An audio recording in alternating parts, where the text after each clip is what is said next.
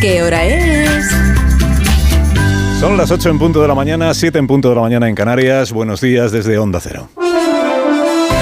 Más de uno en Onda Cero.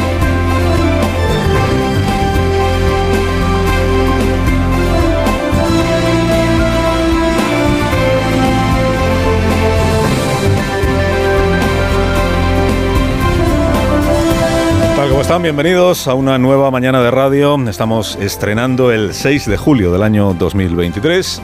6 de julio, este año en este año en lugar de chupinazo, pues tenemos dos. O sea, falta uno, dos chupinazos, dos. El de los Sanfermines y el de la carrera de los líderes políticos para evitar salir empitonados de la larga estafeta que todavía tienen por delante hasta llegar corriendo, corriendo hasta eh, las urnas del 23 de julio. Dos chupinazos. Eh, la liturgia dice que en Pamplona, este mediodía, y tal día como hoy, 6 de julio, con la plaza del ayuntamiento abarrotada de gente abarrotada, el elegido para dar inicio a la fiesta de los Sanfermines prende la mecha del cohete y proclama aquello de plan pamploneses viva San Fermín. Lo escucharemos en directo aquí a las 12 de la mañana. Y la liturgia dice también que a las 12 de la noche, tal día como este, a 15 días de una jornada electoral, pues es cuando los candidatos a diputados que de esto van las elecciones, de elegir 350 diputados en el Congreso y los senadores, es cuando los candidatos ya pueden pedir, añadir a las peroratas que vienen pronunciando, ya pueden añadir la coletilla de vote usted por mí. Esta es la única... O sea, en esto se diferencian los próximos 15 días de los últimos 15 meses, en que ahora ya nos pueden pedir abiertamente el voto. Todo lo demás, pues, es exactamente igual a lo que estamos viendo estos días. Y lo que queda. Bueno, hay otra, hay otra diferencia, y es que eh, el próximo lunes este grupo de comunicación va a oficiar, digamos, el único debate cara a cara de estas elecciones generales. El único. Entre los dos máximos aspirantes y el único debate en el que estarán los dos máximos aspirantes. Y se celebrará en el primer grupo de comunicación de este país. Oye, ¿dónde mejor? ¿Dónde mejor que aquí? Encuestas se van a seguir publicando hasta el lunes 17 de julio, que es lo que marca la ley, que tampoco se cambia. Cosas que se dicen, se dicen en cada campaña electoral y luego se olvidan y no se cambian. Una de ellas es esta. La prohibición de publicar encuestas eh, con intención de voto a partir del lunes último de campaña electoral. Bueno, hasta el lunes 17 de julio sí se pueden publicar y se van a seguir publicando. Eh, de Tezanos creo que falta una. No sé si esto está confirmado. Si va a hacer la encuesta express esta que saca mitad de campaña electoral. Lo hizo en las últimas autonómicas, lo hizo en las anteriores, no sé si lo hará en las generales.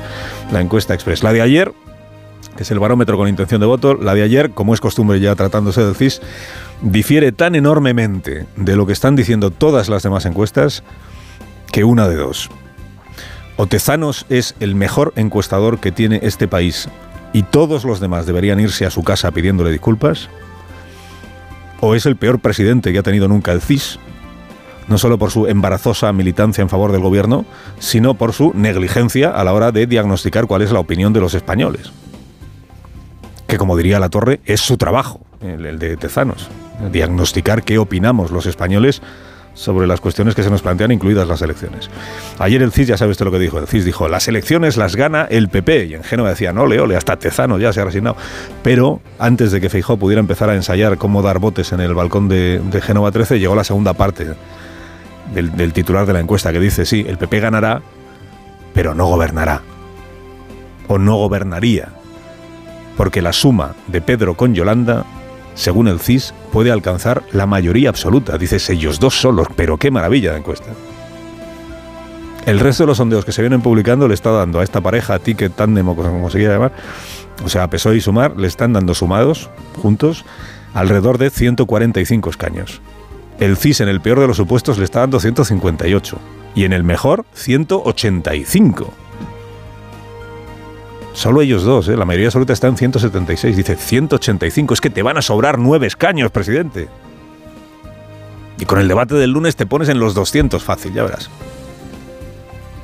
Pues es normal que Pedro conserve a su lado a José Félix Tezanos.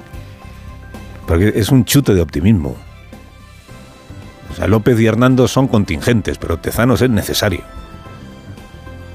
Se ha contado que un grupo de exministros socialistas ha hecho un manifiesto en el que pide que se vote al Partido Socialista. Y los medios más cercanos al gobierno lo han destacado como lo que entienden que es una noticia. Les podría parecer que la noticia sería lo contrario, que militantes socialistas pidieran que se votara a cualquier otro partido distinto al suyo, pero los tiempos son los que son. Y parece que ahora la noticia es que los exministros socialistas pidan que se vote al Partido Socialista. Y ahí están en ese manifiesto pues gentes muy ilustres, es la verdad. Ahí está Almunia, que no solo fue ministro, es que fue secretario general del partido, candidato a la presidencia. Está Manuel Chávez, está José María Maraval, eh, Yagaray, está Borrell, explicando a quien lea el texto del manifiesto que esto no va de Sánchez, esto va del Partido Socialista, esto va de la izquierda, esto va de ganar a la derecha, que insulta, que descalifica y que deshumaniza. A la izquierda que insulta, descalifica y deshumaniza. Entre los firmantes está Amparo Rubiales, que llamó judío nazi a Elías Bendodo en la campaña anterior. Bueno, en realidad ni Alfonso Guerra, ni Felipe González, ni ninguno de los veteranos socialistas que han sido críticos con algunas decisiones de Pedro Sánchez, ahora esto el gobierno y sus medios le llama atacar al presidente, ni Alfonso Guerra ni Felipe González han sugerido nunca que se vote a un partido diferente al Partido Socialista. No lo han hecho. Pero por si acaso pudiera parecer que es eso, pues aquí están estos otros veteranos del PSOE cuya presencia mediática, la de estos sí, celebrará la dirección actual, con la misma vehemencia con que aborrece que aparezcan otros veteranos tan veteranos como estos.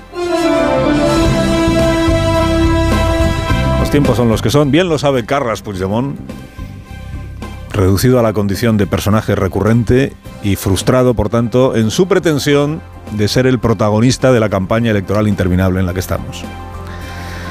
En otros tiempos, mira, una resolución judicial como esta de ayer, que dejara a Puigdemont desnudo del aforamiento que con tanto empeño se trabajó y expuesto, por tanto, a la petición de entrega de nuevo del Tribunal Supremo de España, en otros tiempos una resolución judicial como esta habría sido satanizada por el coro independentista. Habría sido denunciada como una agresión intolerable a los derechos del presidente legítimo de Cataluña en el exilio y todo aquello. Quién sabe si incluso se, habían, se habrían promovido declaraciones de condena en el Parlamento o en los ayuntamientos. Quién sabe si se habrían realizado manifestaciones en la calle. Pasquines con la cara de los jueces europeos, estos retrógrados, que han osado darle a Puigdemont judicialmente en los morros. ¿no? Dice como que no tiene inmunidad, con lo eurodiputado que es él. Y perseguido. Pero los tiempos son los que son y por eso no ha habido nada de todo eso. No ha habido un clamor popular en Cataluña, la Cataluña independentista contra el Tribunal General de la Unión Europea, ni ha habido porque ya no hay frente independentista, ni manifestaciones en las calles. Puigdemont ya solo conmueve a los de Puigdemont. Y ni siquiera a todos. ¿eh? Puigdemont ya solo conmueve a los muy de Puigdemont. El gobierno de España ha celebrado que el Tribunal Europeo abra camino a la entrega de Puigdemont para que este ciudadano pueda ser juzgado de una vez en el Tribunal Supremo. Bueno, en rigor, lo ha celebrado la parte socialista del gobierno de España. Podemos sigue pensando que Puigdemont es un perseguido y un exiliado, tal como pensaba que Oriol Junqueras era un preso político. Podemos. De Yolanda Díaz no se tienen noticias tampoco en esto. Sobre Puigdemont o no Puigdemont o qué es lo que es, ¿no? Ha habido una ministra que ha dado un paso más, un paso más allá de celebrar la resolución judicial. Y es la ministra, todavía ministra de Justicia, que igual un poco contagiada de esta obsesión gubernamental por estar todo el día comparándose con el gobierno anterior, ha alumbrado esta declaración un poco sorprendente. A lo largo de estos últimos cinco años, la ley se cumple en Cataluña. Muy distinto de lo que ocurría hace cinco años, cuando había otro gobierno, un gobierno del Partido Popular, donde lo que encontrábamos era que responsables responsables huían de la acción de la justicia. Es sorprendente porque eh, la ministra, si yo la entiendo bien, está imputando al gobierno de Rajoy que Puigdemont huyera de la justicia. Pero claro, eso revela o una falta de memoria notable o una confusión, que esto ya sería un poco inquietante, sobre qué compete a cada uno de los poderes del Estado. Quiero pensar que lo primero. Lo primero, porque no, pues a veces va pasando el tiempo y no recordamos bien cómo se produjeron los hechos, ¿no? Quiero pensar que es lo primero desde el aprecio que le tengo a la ministra Pilar Riobio, ya lo sabe, porque es que Puigdemont, esto lo, lo han repetido mucho los indepes precisamente para negar que se le pueda llamar fugado prófugo. Puigdemont cruzó la frontera con Francia la noche del 29 de octubre del año 17, o la madrugada del 30. La noche del 29 al 30 de octubre se fue de España se fue de España porque sabía que en cuestión de horas el fiscal general del Estado, Maza, iba a presentar su denuncia por rebelión contra el presidente de la Generalitat, el vicepresidente Junqueras y el resto de los consejeros y la presidenta del Parlamento, la señora Forcadell. Pero claro, el orden de los hechos fue ese. Puigdemont se larga antes de que esté presentada la denuncia, porque sabe que la denuncia va a llegar. Pero claro, en el momento en el que se larga, todavía no está emitida una orden ni de detención, ni de que se presente en el juzgado, ni de nada. Es que se supone que tenía que haber hecho el gobierno de Rajoy para que no se, para que no se fugara.